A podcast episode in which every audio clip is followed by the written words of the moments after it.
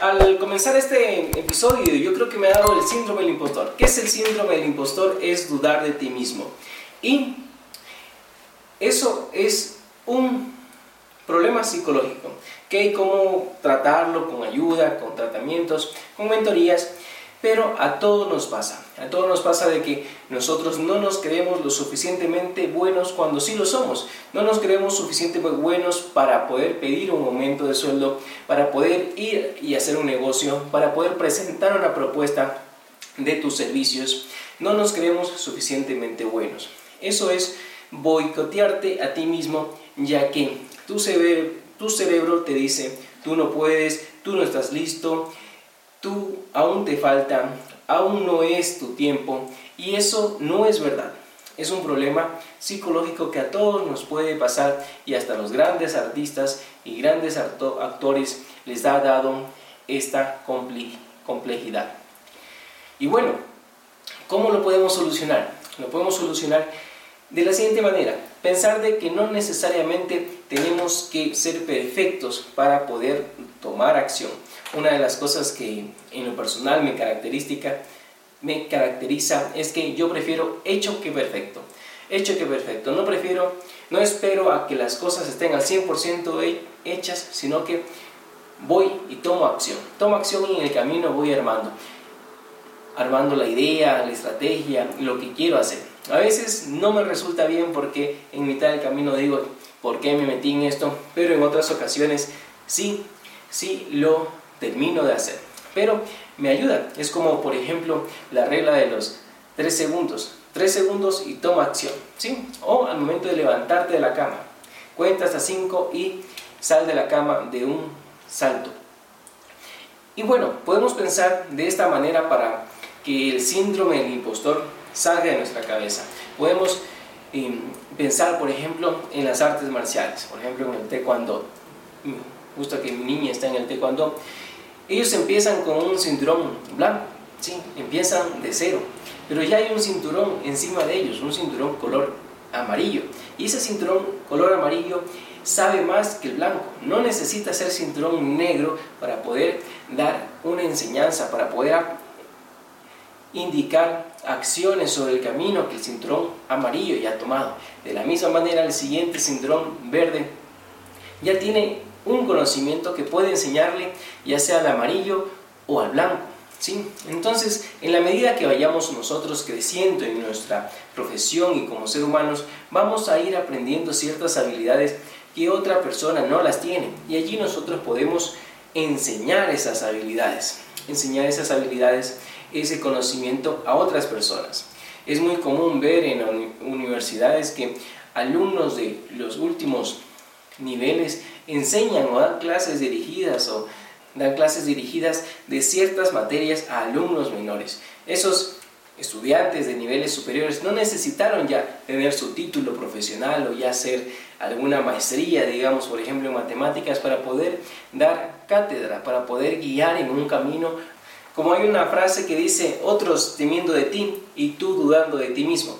¿Sí? Y eso es importante porque a veces eh, tú no te crees suficientemente bueno cuando otros admiran y envidian de forma buena o mala tu éxito, tu caminar. Entonces tú te haces pequeño porque crees que no eres lo suficiente cuando sí lo eres. Este síndrome del impostor afecta a las personas de la siguiente manera. Hace que estas personas se sientan fraudulentas o descubiertas de que no son lo que se muestran. Para esto, un punto muy importante es ser sincero, ser sincero con uno mismo y aceptar sus errores y decir, yo tengo mis debilidades, pero también tengo estas fortalezas en las cuales yo puedo mostrarme, yo puedo enseñar, yo puedo compartir este conocimiento, yo puedo dar. Y eso es muy importante, hay que dar, ¿sí? Sea lo que sea, hay que dar. Como dicen, por lo más jodido que estés, siempre tienes algo que dar. Y en este caso, el conocimiento, siempre vas a poder dar un poquito de conocimiento de tu experiencia en tu camino ya recorrido. Esto te puede dar ansiedad, te puede dar estrés, te puede dar baja autoestima, depresión, sabotear tus propias oportunidades y logros. Y tenemos que normalizar de que toda persona puede tener este síndrome del impostor. Todo es importante, pero la seguridad es algo muy importante. Si tú no te consideras una persona capaz, segura de realizar cierta tarea, eso se huele, eso se nota. Cualquier persona va a notar de que eres una persona insegura y de que ese trabajo no lo vas a poder hacer. Es como cuando uno va a comprar algún artículo y el vendedor se siente inseguro o desconoce o desconoce de lo que te está diciendo. Entonces tú ya sientes esa inseguridad y no confías en él y no tienes tu motivo para poder realizar una transacción o un negocio con esa persona. Por eso, como mencionaba, sabotea tus oportunidades de negocio, sabotea tus oportunidades de crecimiento profesional en tu empresa, en un ascenso, etc. Esto se debe también a cierta característica de nuestras profesiones. Por ejemplo, yo cuando era estudiante y yo pensaba, o cuando recién inicié mi carrera en algunas firmas internacionales de auditoría, yo pensaba que siendo un buen empleado lo iba a lograr todo. Y yo me enfocaba y tenía muchas buenas destrezas en la parte técnica, en la parte técnica de auditoría, de NIF, de impuestos, de leyes societarias, de sociales, etc., etc.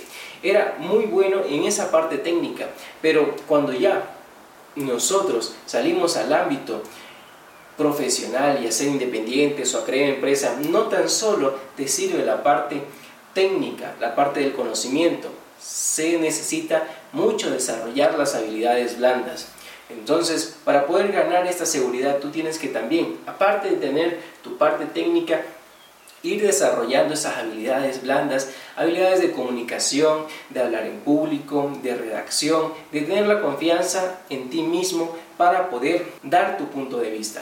Sí, normalmente yo pude desarrollar estas habilidades siendo bastante curioso, siendo bastante atrevido en ciertas ocasiones. Yo siempre preguntaba el porqué de las cosas. A mí mismo me preguntaba el porqué. ¿Por qué se hace de esta manera? ¿Por qué se hace de tal manera? ¿Por qué el porqué de las cosas? Y siempre cuando yo era estudiante preguntaba, siempre alzaba la mano, preguntaba por todo.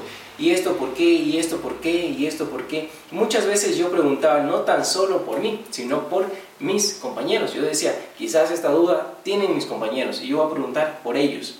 Así que hay que irse desarrollando en muchas habilidades blandas.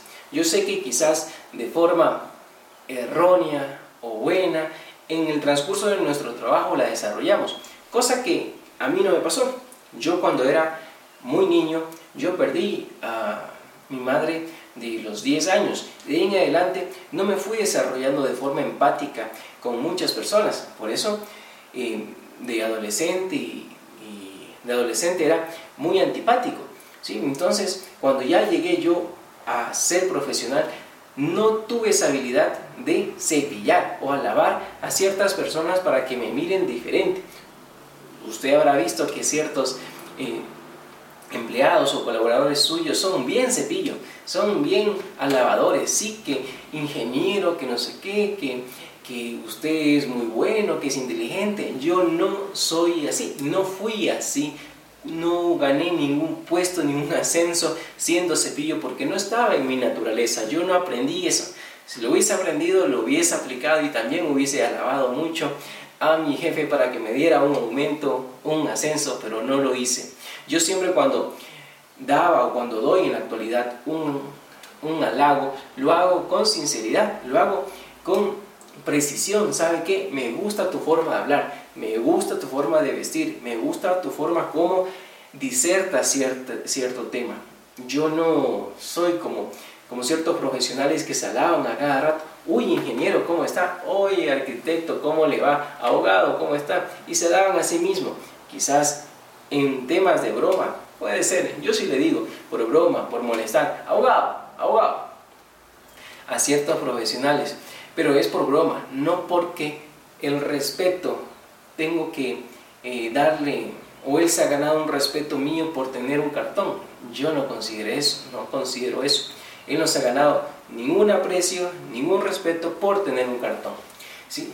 el aprecio y el respeto se lo gana por su calidad de persona, por eso Espero que te haya gustado este capítulo y te animo a eso, te, animo a identificar cuáles son tus fortalezas y de esas fortalezas, si no tienes habilidades blandas, trabaja mucho en las habilidades blandas. Las partes técnicas muy seguramente ya las tienes y las habilidades blandas son muy importantes porque bien sea como trabajador, empleado o bien sea como empresario, como dueño de negocio o independiente, tú necesitas venderte. Tú necesitas venderte y en este mundo del negocio lo que funciona mejor son las relaciones. Conocer a la persona exacta que te puede solucionar ese problema. Pero si tú no te das a conocer, tú no te muestras por ser tímido de hablar, por ser tímido de saludar, vas a perder muchas oportunidades, bien sea de negocio o de ascensos. Entonces, te animo a que desarrolles esas habilidades blandas. Yo anteriormente, cuando me hice independiente, no tenía mucha facilidad quizás de comunicación como ahora que quizás soy más fluido y no tengo muletillas, no tengo mm, inseguridad en hablar y presentarme. Y eso lo expliqué en mi video de por qué me hice youtuber. ¿sí? Allí explico un poquito el antes y el después de comenzar a realizar videos. Si quieres verlo, lo tienes allí. Así que nos vemos hasta el próximo capítulo de este podcast, El lenguaje de los negocios. Y recuerda, déjame tu like, déjame tu comentario, compártelo a algún colega emprendedor este capítulo. Muchas gracias por escuchar este podcast, espero que haya agregado valor. Es un podcast nuevo y necesito de tu ayuda para juntos hacer posible este proyecto. Suscríbete en Spotify, en iTunes o en YouTube y déjanos 5 estrellitas o un comentario. En realidad eso es muy bueno para lograr posicionarnos. Y recuerda que en nuestra página web victoriecuador.net podrás registrarte a una serie de mails que te ayudarán a ver la contabilidad de una manera diferente.